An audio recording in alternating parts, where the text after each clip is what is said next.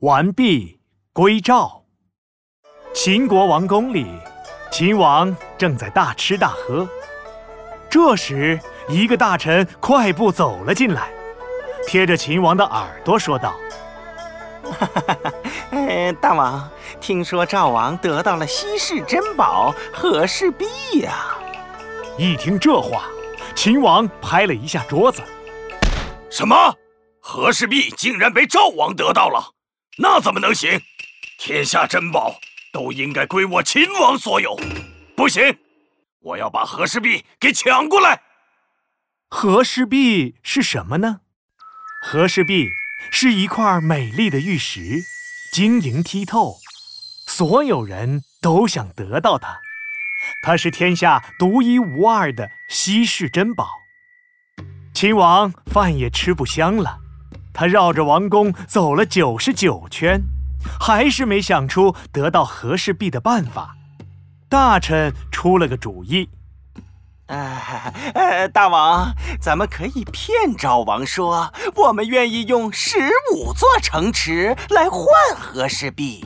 等到把和氏璧骗到手之后，嘿嘿嘿，找个理由不把城池给他就行了。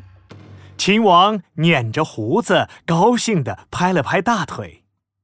哈哈哈哈哈！好，好，好，好主意！你赶紧去赵国，让他们用和氏璧来换城池。赵王收到消息之后，不知该怎么办，他急得团团转。唉，换吧，怕秦王不遵守承诺，拿走了和氏璧却不给城池；不换吧，又怕强大的秦国来攻打赵国。这这该如何是好啊？赵王身边有个非常聪明的大臣，叫做蔺相如。蔺相如走上前说：“大王，您不用烦，我愿意带着和氏璧去交换城池。我向大王保证，如果秦国不给城池，我一定会把和氏璧完好无损的带回来。”就这样，蔺相如带着和氏璧来到了秦国。秦王知道和氏璧要来了，洗好了澡，穿上了华丽的衣服，坐在宝座上等着蔺相如。哈哈哈哈哈！和氏璧，和氏璧，我终于得到和氏璧了！哈哈哈哈哈哈！王宫里响起了号角声，士兵们排成了两列，王宫里的人都挤在了道路两边。大家都想看看传说中的稀世珍宝和氏璧。蔺相如把和氏璧紧紧地护在了胸口，来到了秦王面前。秦王看见蔺相如，就激动地问：“哎呀，我的和氏璧在哪儿？快给我看看！”蔺相如从怀里掏出了和氏璧，一时间，王宫里璀璨生辉，就像有一颗星星掉了下来。大家惊奇地盯着和氏璧，我还从来没见过这么漂亮的宝贝呢！这么好看的和氏璧，只有我们秦王才配拥有。对对对，秦王都看呆了。他接过了和氏璧，放在怀里，瞧了又瞧，看了又看。哇，太美了，太美了！不愧是稀世珍宝啊！秦王抱着和氏璧。心里打起了坏主意。嗯，我很想要和氏璧，但是我可不想把十五座城池给赵国。该怎么打发蔺相如，让他空手回去呢？嗯，对了，我有办法了。秦王把和氏璧收进了怀里，拉住了蔺相如。哈哈哈哈哈哈！来来来，今天高兴。我们喝几杯。说着，秦王给蔺相如倒了满满一杯酒。来，喝喝喝！秦王不停地给蔺相如灌酒，想把他灌醉。蔺相如连喝三杯之后，拱了拱手说：“大王，您已经收下和氏璧了，什么时候把十五座城池给我们呢？秦王一把拉住蔺相如的手，哎，现在说这个干嘛？真扫兴！现在就是要喝酒吃肉看节目，哈哈哈哈哈哈哈哈哈！秦王拍了拍手，来了一个杂技团，开始表演精彩的节目。蔺相如根本没心思看节目，他心想：这个秦王故意不提换城池的事，我看他根本没有把城池换给我们的意思。看来我要来一招，置之死地而后生。蔺相如站了起来。对秦王鞠了一躬。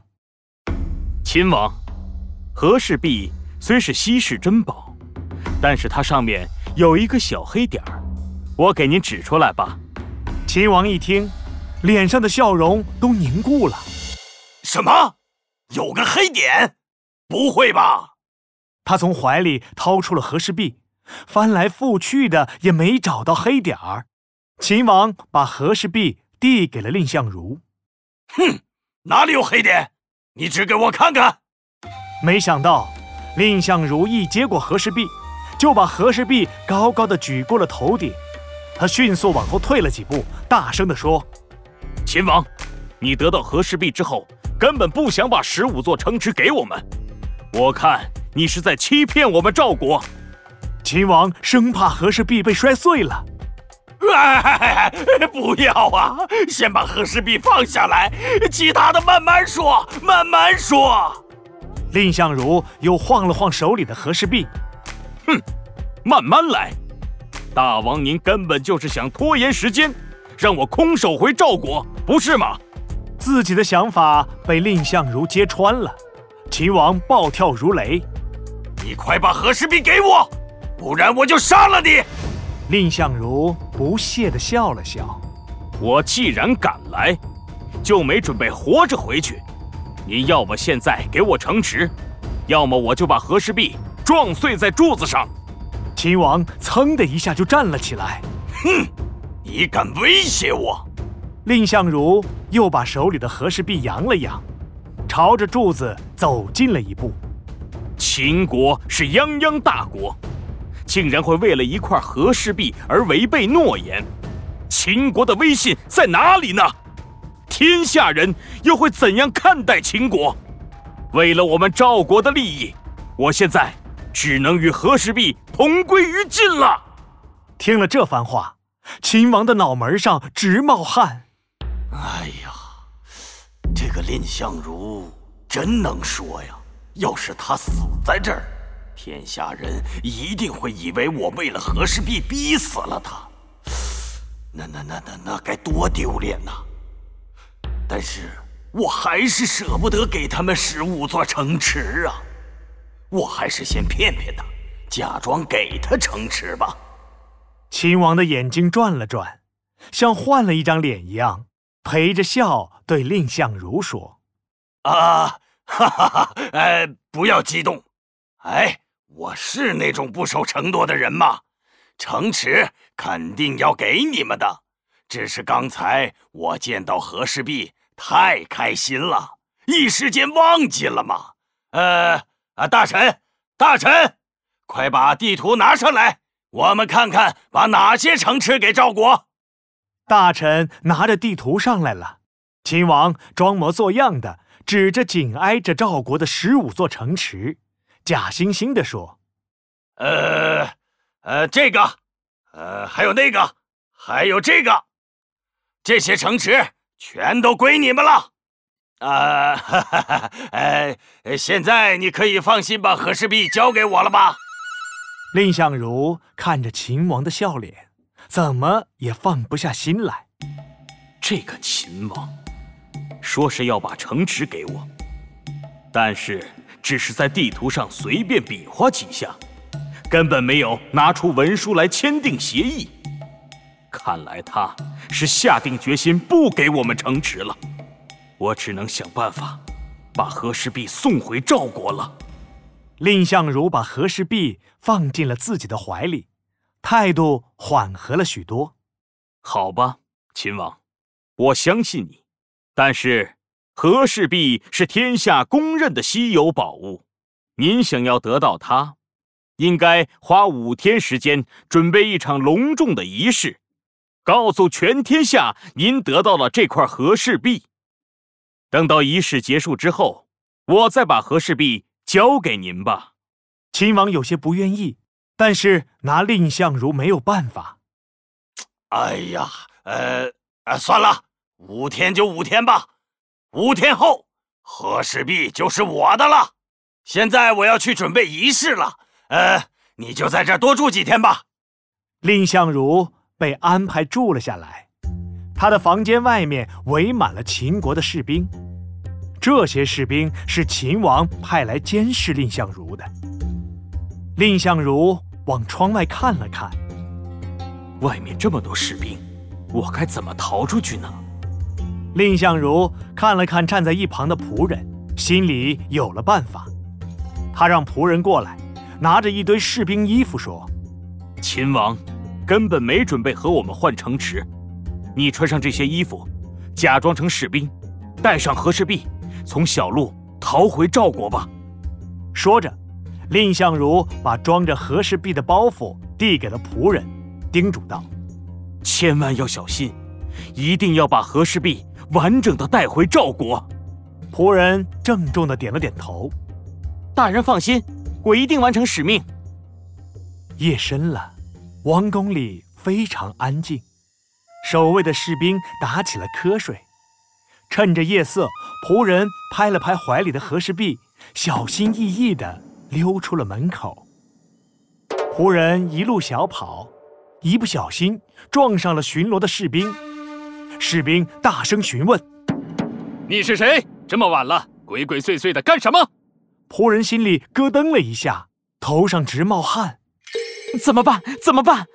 我可不能被发现啊！仆人赶紧镇定了下来，抱着肚子叫了起来。哎呀，哎呀，呃，我的肚子好疼啊！哪里有茅厕？我要茅厕！哎，不行了，我要拉出来了！士兵捂住了鼻子，摆了摆手说：“啊，原来是半夜出来找厕所的。去去去，那边有厕所，快走吧！”仆人赶紧跑走了。他沿着小路飞快地跑呀跑，跑了一天一夜，终于把和氏璧安全地送回了赵国。五天时间很快就过去了，秦王派人来找蔺相如，蔺相如高昂着头，大步走向了秦王。他直接对秦王说：“大王，我已经派人将玉送回了赵国。如果大王诚心用城池换和氏璧，那么您先给我们十五座城池，赵王马上就会派人送来和氏璧。”秦王气得脸都变黑了，蔺相如像是没有看到一样，继续说：“您三番四次拖延，故意不给我们城池。既然您不想换，我只能想办法把和氏璧送回去了。